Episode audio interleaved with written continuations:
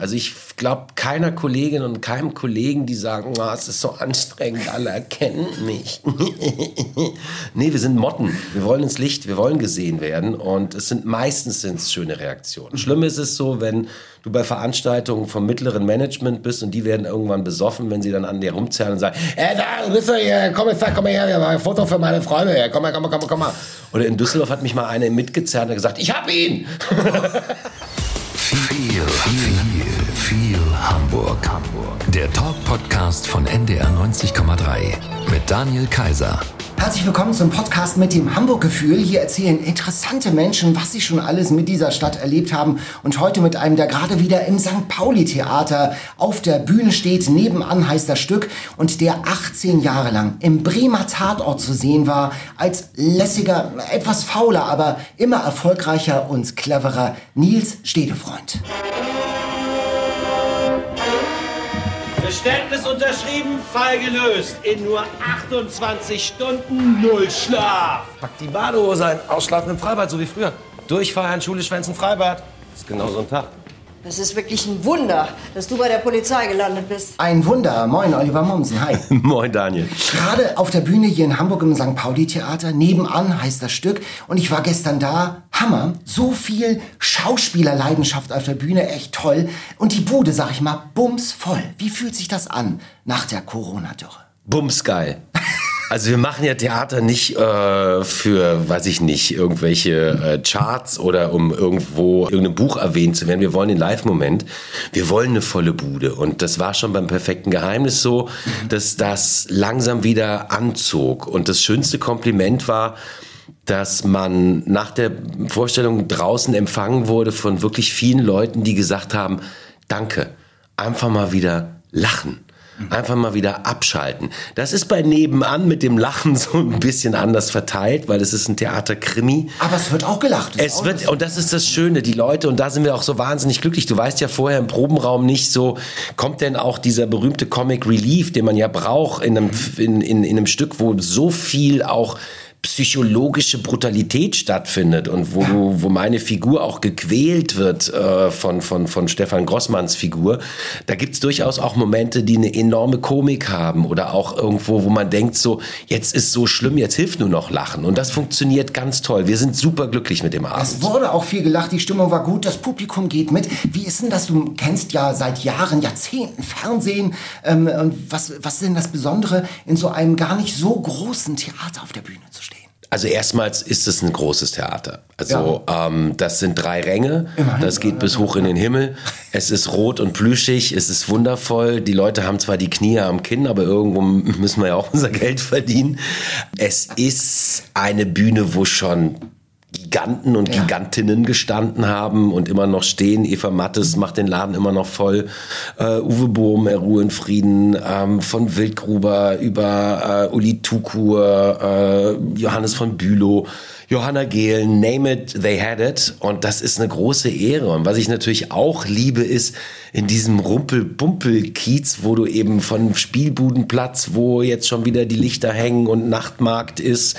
Ich steig gerne mal Feldstraße aus, lauf über den Dom, äh, gib mir da schon mal irgendwie äh, Mandeln und Zuckerwatte Atmosphäre und dann gehst du ins Theater und neben Schmitz Tivoli und das ähm, Hamilton, also das das ganze Ding strahlt einfach Runter. Klamauk und und Untergrund aus und das ist toll, da da zur Arbeit gehen zu dürfen. Das macht das macht was mit einem, das macht stolz und irgendwo denkst du auch so, ha, ich bin ein Pirat irgendwie.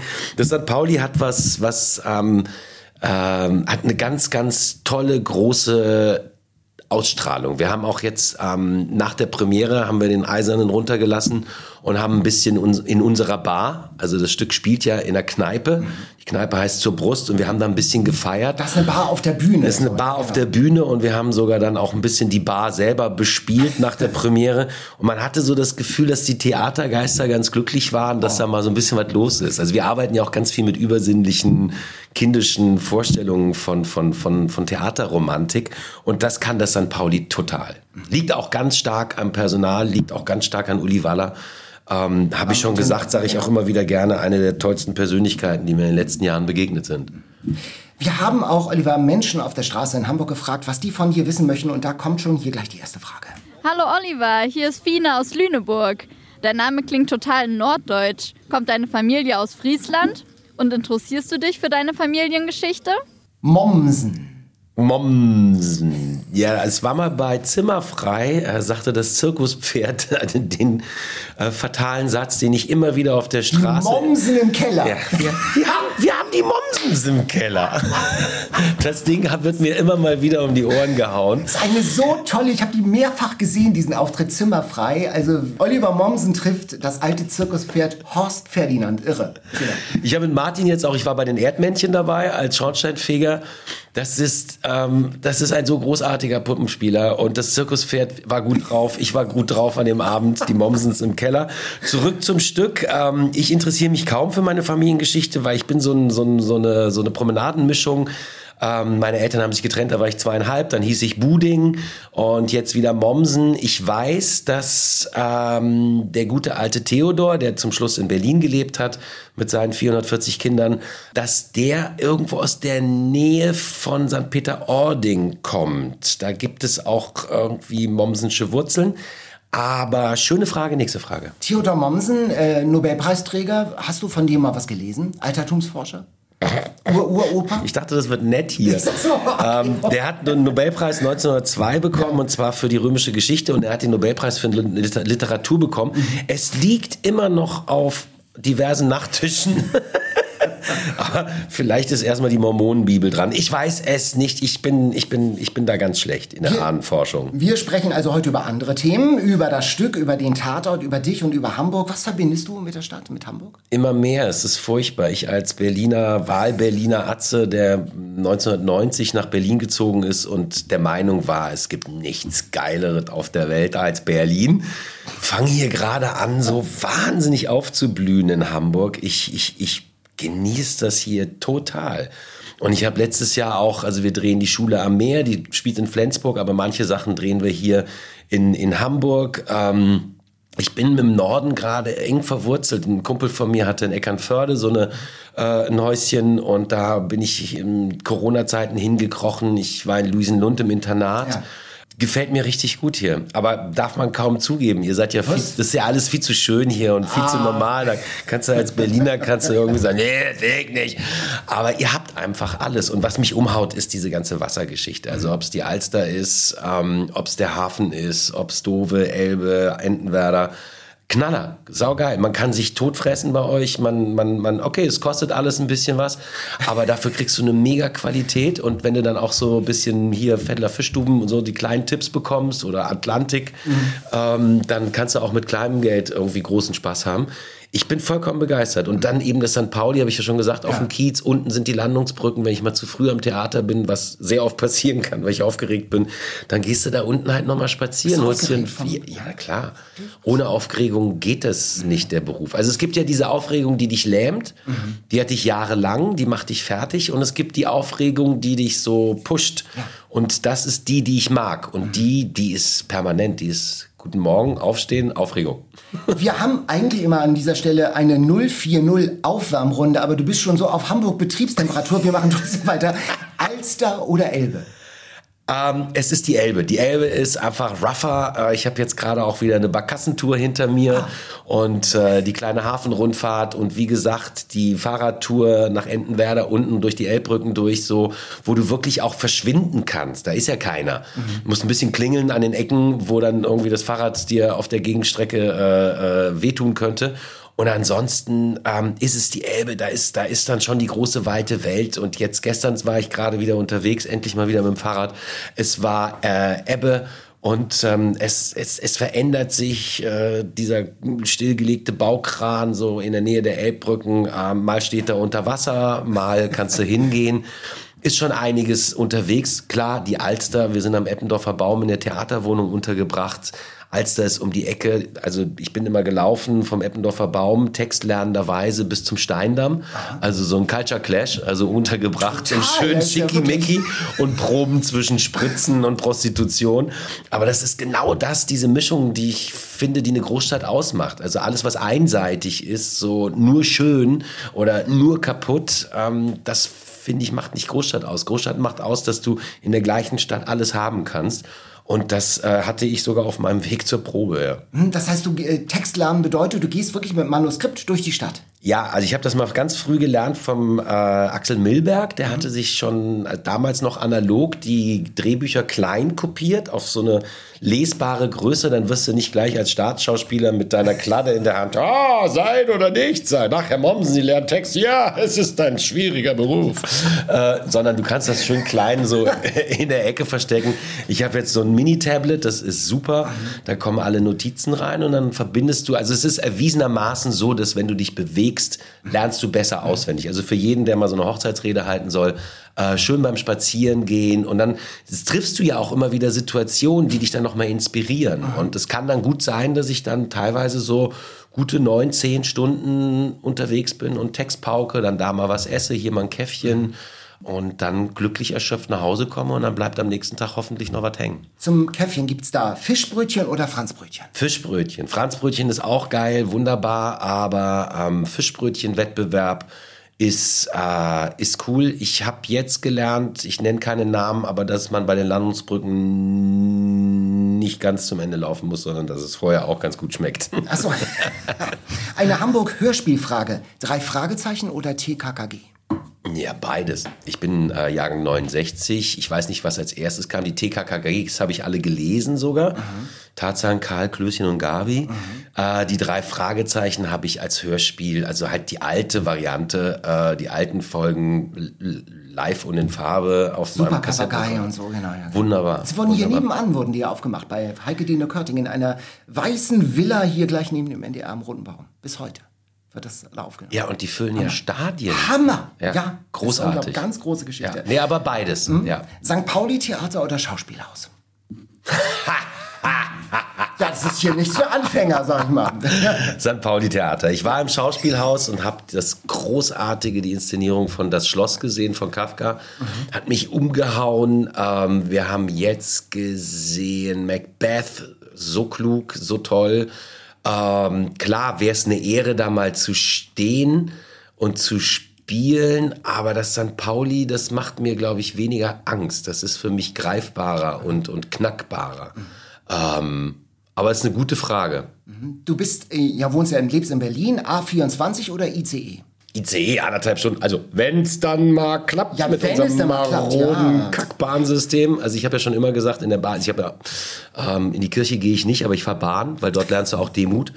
Aber klar, also das ist un, un, unschlagbar. Wenn das funktioniert, ist das, äh, sind das zwei, zwei Städte, die irgendwie zusammengehören. So wie Köln und Düsseldorf. Und hier in Hamburg.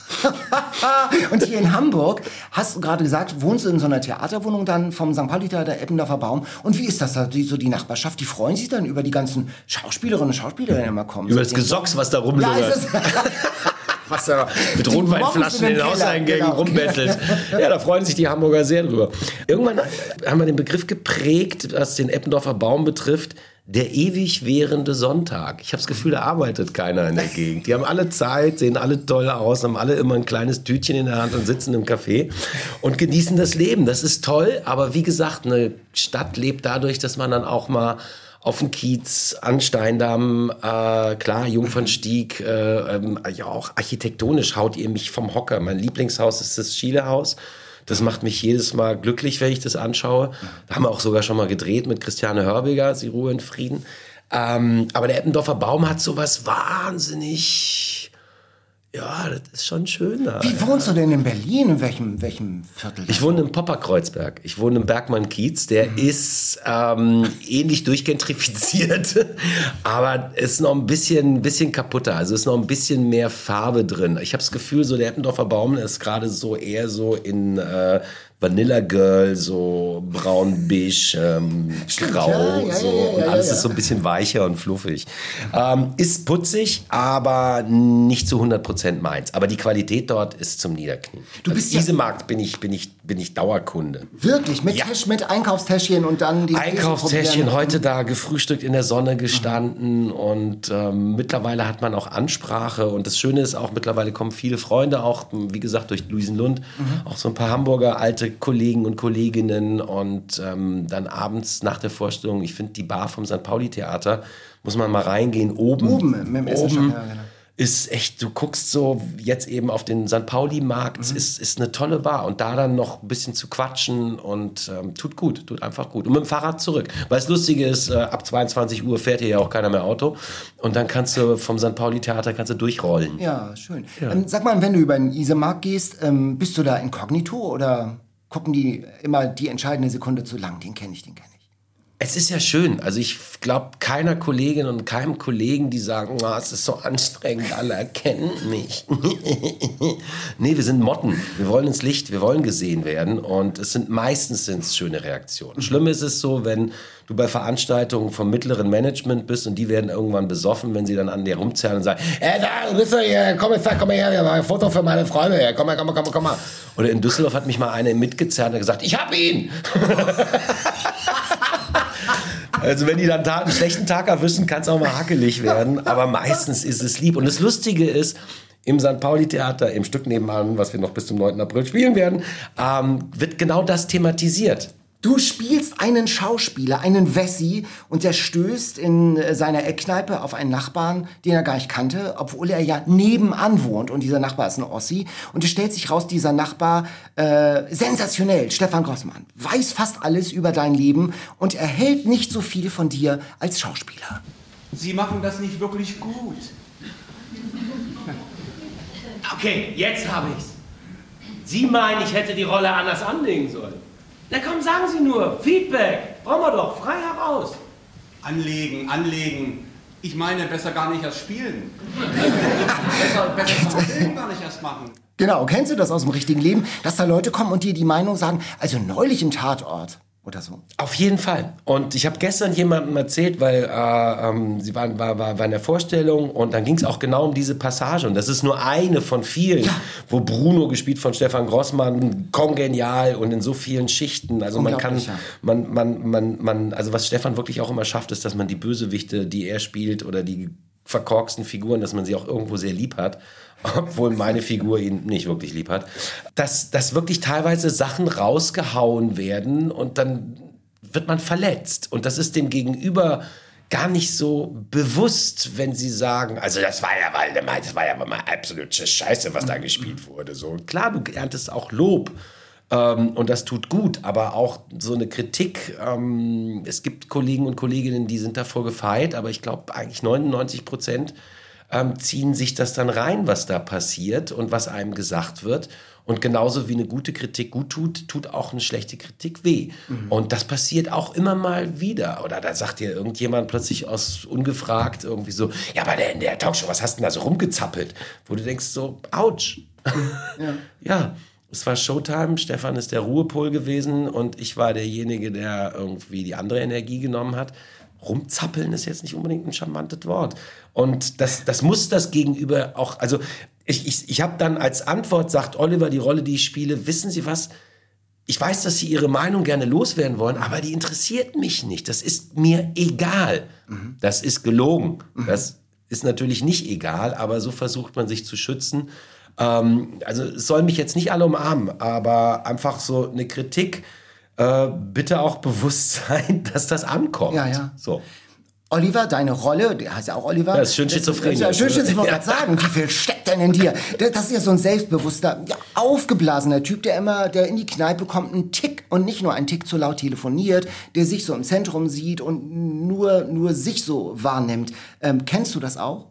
Klar kenne ich das. Schauspieler sind die Pest. Also mehr, mehr, mehr, mehr, mehr Ego auf einem kleinen Raum versammelt, das gibt's gar nicht. Wir haben, also es, wir sind solche solche Mimosen und wir sind so unsicher und, und, und natürlich dreht sich alles um uns. So ganz nach dem Motto, so, jetzt haben wir genug über mich geredet. Wie findest du mich denn? Ja, genau. Also, also das, das, das stimmt halt alles. Diese ganzen Klischees stimmen. Daniel Kehlmann, der das Stück geschrieben hat und für den Film zusammen das Drehbuch mit Daniel Brühl entwickelt hat, der sagte immer, dass er zu Daniel gesagt hat, wollen wir wirklich so weit gehen mit dieser, im Anführungszeichen, Persiflierung eines Schauspielers? Und Daniel Brühl muss gesagt haben, es muss wehtun, es muss wehtun, mhm. weil es steckt ganz viel Wahres drin. Natürlich kann ich auch normal sein, aber jetzt zum Beispiel, wir kommen ja gerade aus der aus der Geburtskanal-Premierenphase raus. Ich schäme mich heute noch, was mein Umfeld alles ertragen musste, weil Stefan und ich hatten auch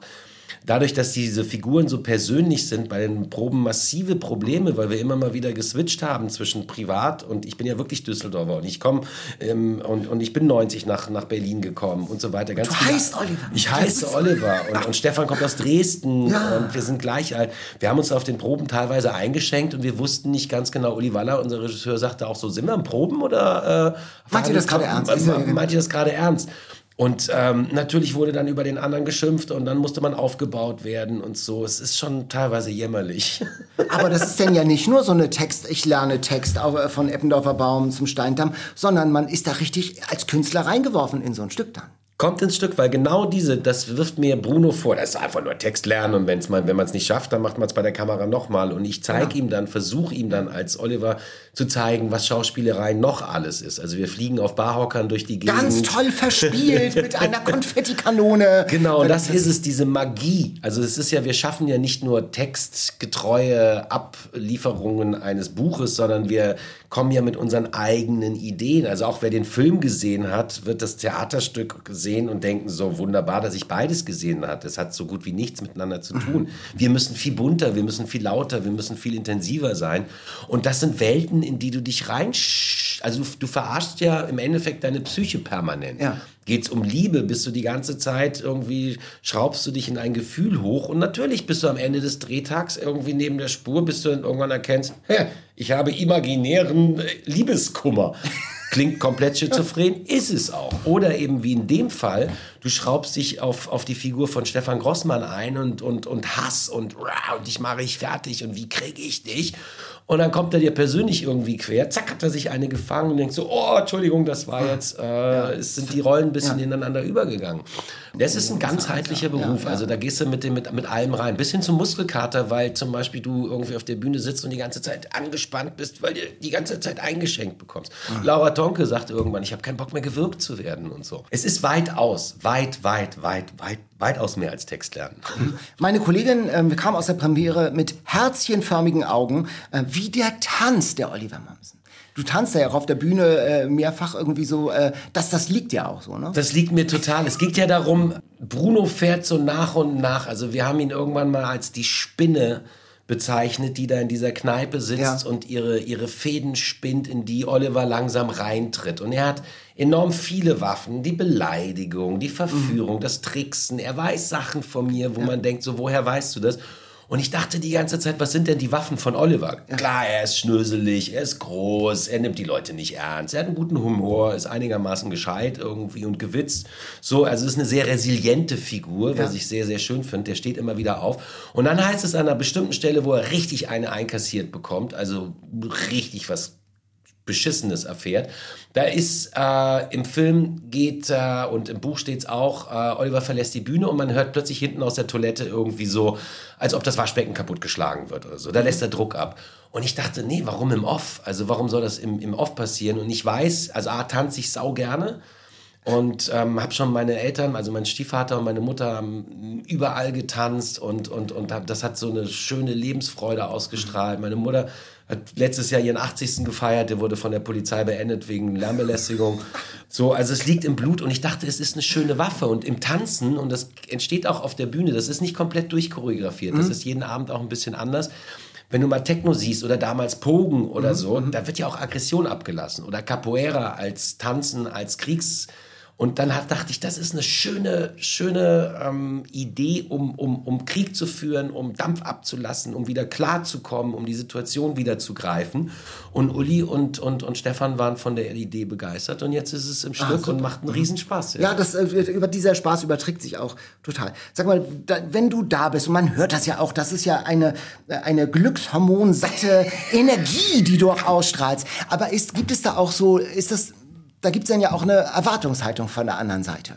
Also ist, erwarten die dann auch immer, ah, da kommt Oliver Mamsen, jetzt wird's lustig. Wir hatten mal, das ist jetzt ewig lange her, das war noch Fieber, heiße Zeit für junge Ärzte bei Sat 1. Da stand ein Drehbuch und da war ich äh, in zwei Staffeln oder eine Staffel auf jeden Fall voll.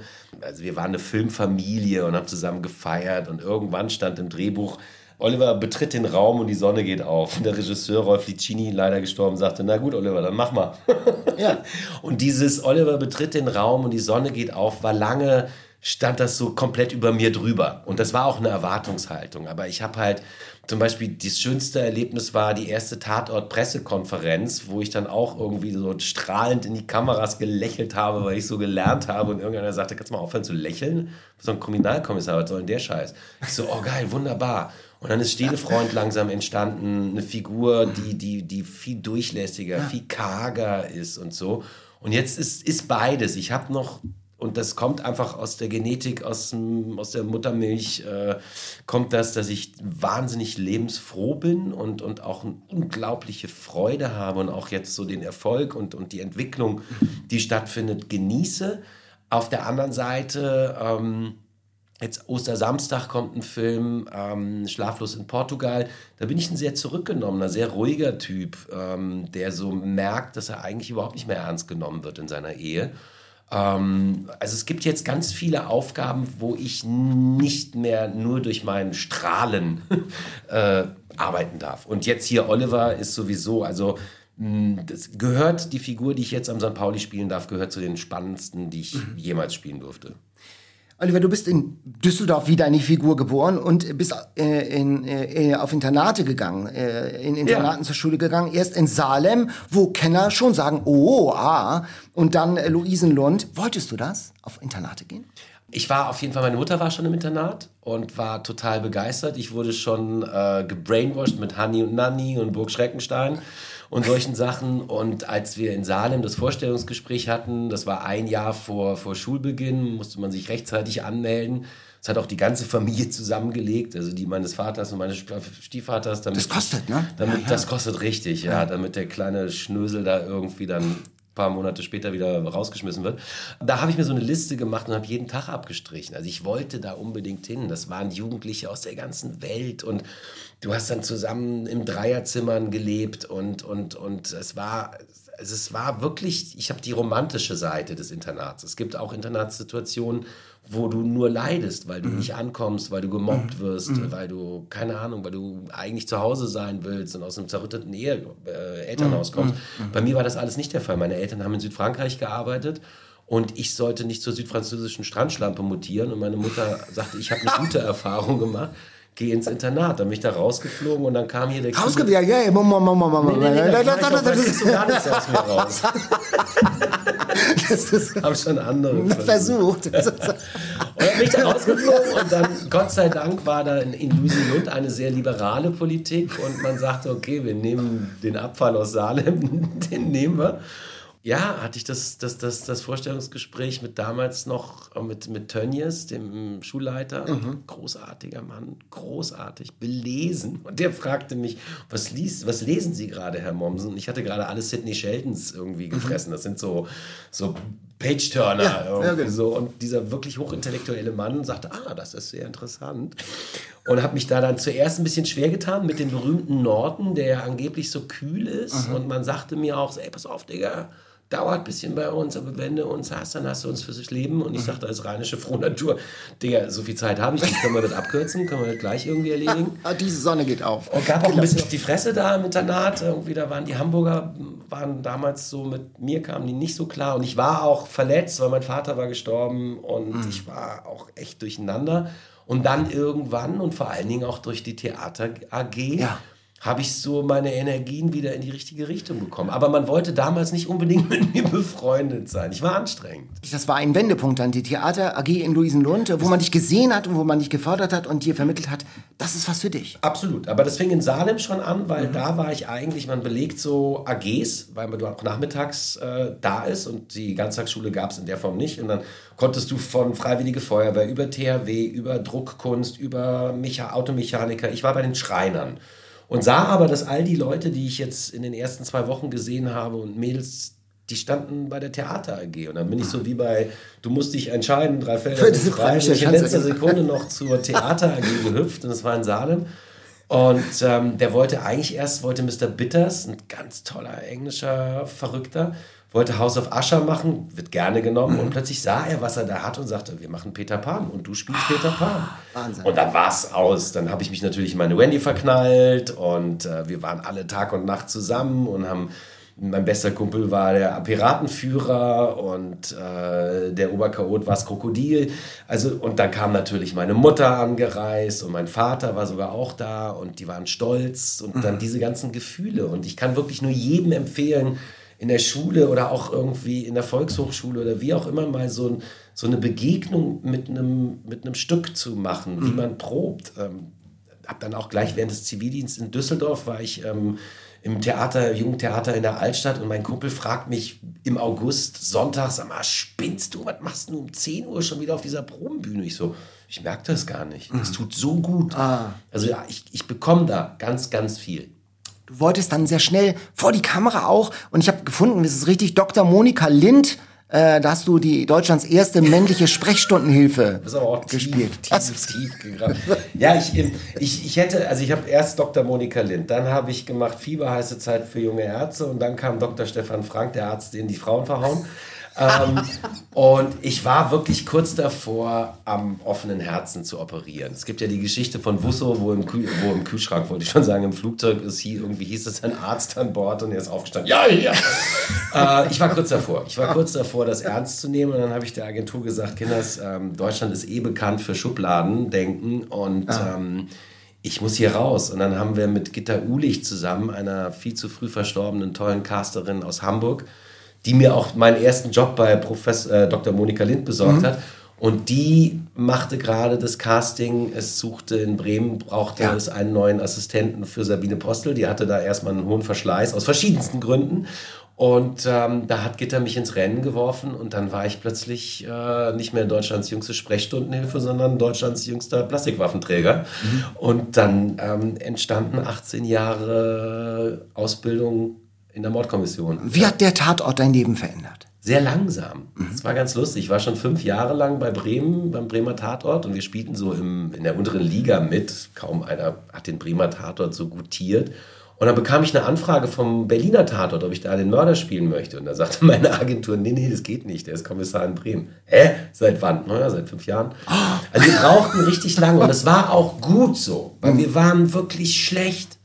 Wir waren das, was viele Teams jetzt in dem Tatort-Hype, der sich ja jetzt wieder ein bisschen beruhigt hat, aber als wir ausgestiegen sind zum Beispiel, war der Hype so groß, dass er den Tatort-Faktencheck und ob die Ballistik und das stimmt und was man alles macht, wo ich denke, so Kinders.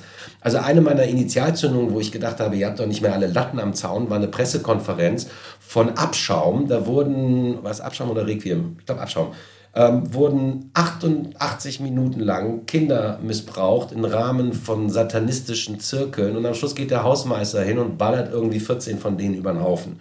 Und dann steht jemand auf äh, bei der Pressekonferenz und sagt, Entschuldigung, ist das nicht Aufruf zur Selbstjustiz? Wo ich immer denke, so Kinders, wir haben einen Film gemacht. Die Tagesschau ist Um Viertel nach zu Ende, genau. so um Viertel nach zu Ende und jetzt betreten wir den Bereich der Fiktion. Wir dürfen erstmal alles. Und wir mussten uns da Sachen anhören, wo ich denke, das ist kontraproduktiv. Und auch Drehbücher wurden abgeklappert auf, natürlich von Justiziaren und so, wenn du so ein Thema Windpark annimmst. Und dann hat Bremen, irgendwann haben wir uns irgendwie ins Rampenlicht oder in, in, in den Fokus gespielt, weil auch durch unsere Redakteurin Annette Strelo, die gesagt hat, wir machen einen für den Bauch und einen für den Kopf. Ich war der für den Bauch, den für den Kopf, okay, den habe ich auch gemacht, aber ähm, und diese Mischung hat es gemacht, weil wir waren politisch, wir haben Themen angegriffen, ob es um, um Altwerden in Deutschland ist, ob es um, um, um Windenergie ist oder wir haben Themen gemacht, viele Filme von Florian Baxmeier, die einfach Abgründe aufgemacht haben. Und das, die Mischung hat dann irgendwann gezündet. Dann hatten wir auch irgendwann unser Kostüm gefunden. Wir haben viel ausprobiert und dann, ähm, dann war man eine Marke und dann waren wir auch gut. Also Ja. ich bin am Schluss, bin ich, finde ich, ich habe auch einen Brief vom Polizeipräsidenten in Bremen. Äh, und äh, ähm, ich fand, das war ein guter Bulle. Okay, gut, ich musste immer auf die letzte Seite, konnte ich wissen, wer der Mörder ist. Das ist in der Realität nicht Nicht so. Und ich muss ehrlich sagen, ich kann, seitdem ich beim Tatort raus bin, ich gucke keine Krimis. Ich ertrage es nicht mehr, dieses, ähm, ich glaube, die Welt ist, ist, ist, ist noch viel brutaler und viel abgründiger. Und ähm, ich bin sehr, sehr froh, dass ich jetzt die letzten Jahre so bunt drehen durfte, ohne Mord und Totschlag. Moin, ich bin Colin aus Lockstedt. Ähm, kurze Frage, hast du schon mal mit der Polizei zu tun gehabt oder nur in deiner Rolle als Tatortkommissar? Sag mal, Oliver. Ich hatte ein super Erlebnis. Ich bin betrunken aus dem Club raus Und irgendwie ging dann ähm, bei einem Auto das Seitenfenster hinten hoch. Na, Herr Mommsen, auf dem Weg nach Hause. Ich so, ach, die Kollegen von der Zivilstraße, ja. Ich nehme jetzt da vorne ein Taxi und dann torkel ich nach Hause. Alle klar, Herr Mommsen, viel Spaß. Geh vorne an die Ecke, der gleiche Wagen wieder. Herr Mommsen, wissen Sie was, wir haben jetzt auch frei, wir bringen Sie nach Hause. Oh. Dann saß ich zwischen denen und kam mir vor wie Robert De Niro in, ähm, wie ist das, Round, Round Midnight oder sowas. Na, tragt ihr alle die gleichen Brillen, kauft ihr alle den gleichen Laden. Hab dann natürlich leicht angetrunken meine Sprüche irgendwie abgesondert. Am nächsten Morgen war ich auf der, auf der Couch auf und äh, Niki kommt vorbei, sagte, was ist los? Sag ich, du, wirst du nicht glauben, die Zivilbullen haben mich nach Hause gebracht. Was hast du denn jetzt schon wieder angestellt? Sag ich, nee, nee, nee. Das war irgendwie nett. Ich erzähle das meinem Nachbarn und er sagte, ja, Oliver, sowas nennt man Chorgeist. Es gab vor ein paar Jahren in deiner Tatortzeit so eine Umfrage. Und da stellt sich raus, du bist der, also der Umfrage zufolge, schönste Tatortkommissar. Ja, das hat viel Hohn und Spott in meinem Freundeskreis und meiner Familie geerntet. Könnte der schönste Tatortkommissar mir mal bitte die Butter reichen? Falls der schönste Tatortkommissar der Welt Zeit hat, mal den Müll rauszubringen, so ging es stundenlang. Ja, das war lustig. Es war ein kleines Umfrageunternehmen mit einer Riesenwirkung. Mit einer Riesenwirkung. Aber so Attraktivität ist ja für Fernsehausspieler nicht ganz, nicht ganz unwichtig. Frauen spüren da den Druck ja auch nochmal ganz anders. Gerade wenn man so 40 plus, 50 plus ist, dann erzählen ja viele Frauen auch, dass sie immer weniger Rollen bekommen. Und dann kommt schon mal eine Schönheits-OP hier, da, Botox da in Frage. Hast du da für dich schon mal gegoogelt, sozusagen? Oder ist das überhaupt für dich kein Thema? Naja, du stehst schon vorm Spiegel und denkst so, okay, alles klar, jugendlicher Liebhaber können wir knicken. Hamlet geht jetzt nur noch in einer modernen Inszenierung, wo der Vater den Hamlet spielen darf. Du verabschiedest dich schon von Rollenprofilen, also von Rollenfächern, wie man das nennt. Also wie gesagt, jugendlicher Liebhaber, nein. Aber das Schöne ist, und das muss man halt für unsere Kolleginnen auch hinkriegen, man erzählt andere Geschichten. Jetzt bin ich ganz oft schon der Vater. Ich habe jetzt vor kurzem einen Kurzfilm mit einem Jungen gedreht, Julius Gause. Äh, der spielte den Sohn von Barry Atzma in dem Film Der Ostersamstag kommt. Ähm, mich sprach, ähm, mir fällt jetzt leider der Name nicht ein, der war damals bei Die kleinen Dinge des Lebens, war der der Sohn von Julia Koschitz. Und der war jetzt auch bei Schule am Meer äh, die Hauptrolle, ähm, äh, Younes.